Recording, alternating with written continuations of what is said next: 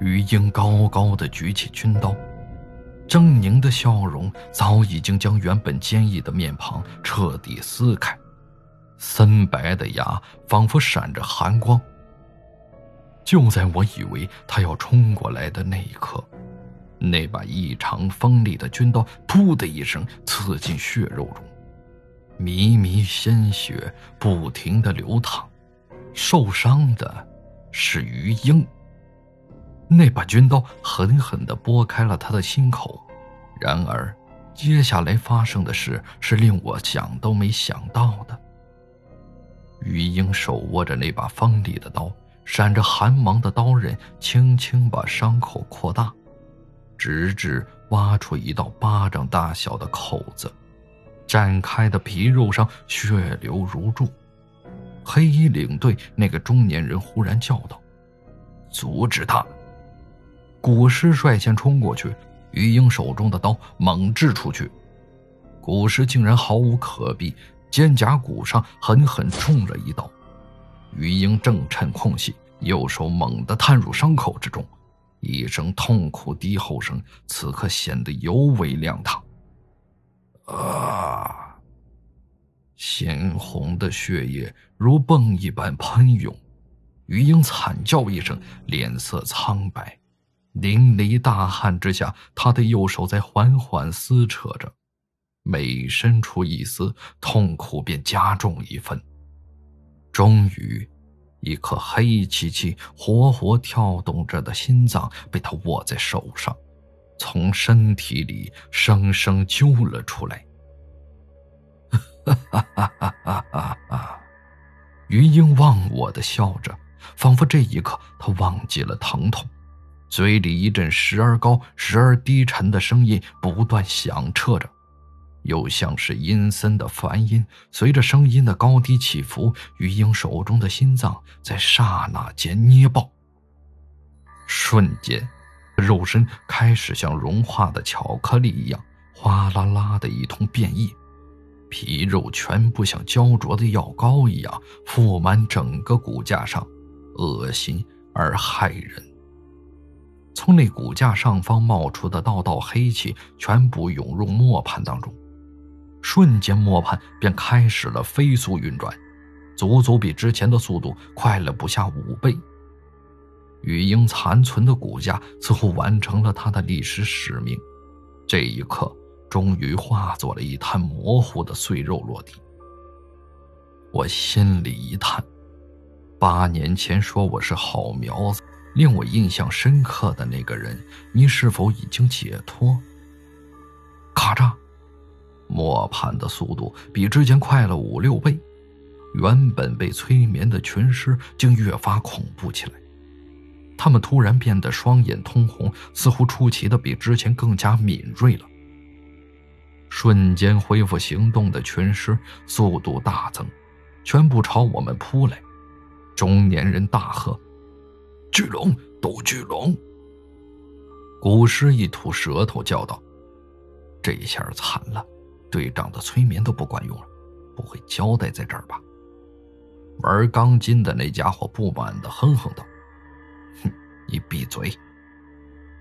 我站在法坛附近，一把抓起所有的符咒，哪管他三七二十一，在火烛前燃烧出一大团符火，对准尸群猛地一吹。符火眨眼间变幻而至，狮群浑身燃火，但他们丝毫不畏惧，不断乱冲，搞得古尸和拧钢筋的那家伙脸色大变。大哥，不带你这么玩的！古尸的脸上直接变了颜色，下意识就往后跑。我也是急了，怎么就没想到这些东西一时半刻根本烧不死，他们又丝毫无所畏惧。燃了火，到处乱跑，更是最大的威胁。也是真的急了，我抓起一把金钱剑，咬破中指，把血均匀地涂抹在每一颗金钱剑上。一把剑瞬间燃起黄光，被我符咒加持，整个金钱剑上黄光转红，瞬间赤红大盛。倘若胡老道现在在这儿，估计被劈头盖脸的骂我一顿。一把金钱剑造价不菲，更何况这样一把一百零八颗金钱剑，必须是真真正正阳气极盛的铜剑制成，还要连续供奉三年才能成器，竟被我当成一次性的消耗品，准备拼得同归于尽。可现在前任的那位道士死的死，留下的法器那么多，我也根本就不心疼。赤红色的金钱剑被我当成大刀去砍，面前一具六十多岁的老尸被我一剑削掉脑袋，再一剑将半截身体斜劈开来，地上剩下三团尸身在原地不停的揉动。而一边中年人用催眠术继续控制少量尸体，古尸他们已经转入里面的仓库，搞得四周围大乱，半逃命。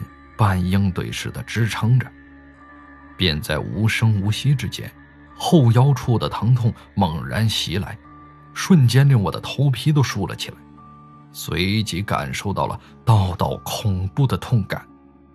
后面的尸体十根齐长的指甲不知何时扎在我的腰间，鲜血很快就染红了衣衫，顺着流到裤子上、腿上，到处都是。我也是怒了。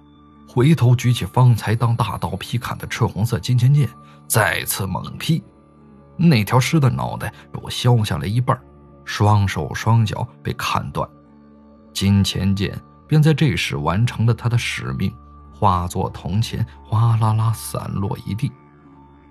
快，手中莫攀啊！古尸终于不堪重负，冲我吆喝一声。我忽然想起一件事，忙对他们叫。这些东西寻常法器打不透，简直刀枪不入，还厉害的吓人。前几天仓库放置了几把战国青铜古剑，据说都是战国大将的兵刃，茹毛饮血，杀气冲天，或许能破那些尸气的防御。中年人的催眠术眼看不起作用，他瞬间冲向仓库，大喊：“位置！靠里面第四间间隙仓库！”我忙答一句，将所有的金钱剑全都包在被罩里，拼了命的朝外冲去。地下室的尸群其实已经不多了，仅剩下二十来具，但因为尸群之间自我阻挡，时而这些家伙竟然自相残杀，造成一副尸咬尸的场面，反而减少了我们的压力。我再次拿出一把金钱剑，一剑刺过去，将一条尸的左眼洞穿。那条尸的爪子在我胳膊上留下一道深深的爪痕。后面另外两条尸便在此刻袭来，眼看避无可避。定，拧钢筋的家伙突然间一个手印，我身后的尸体被定住的刹那，终于给了我机会躲避过去。但他的定身显然时间极短，才一刹那，那两条尸再次袭来，另一边两条尸又扑过来，我自己一挑四，赤红色的金钱剑猛砍劈上去，直接斩掉了七只手臂，还有半块尸体的肩膀。但这根本就不管用，三双森白獠牙没有丝毫的停弹。在我双肩还有后背脖子位置留下了一道牙印，三双獠牙入体，我只觉得通体冰凉。那些东西一咬上我，喉咙不断蠕动，咕噜咕噜的吸着我体内的血。我只觉得身体越来越冷，可无论如何都摆脱不了。别动！便在这时，身后猛地传来中年人的声音。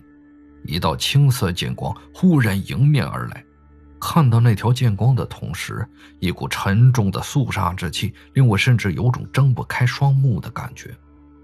我被这股气息莫名锁定，甚至感觉身体都动不了。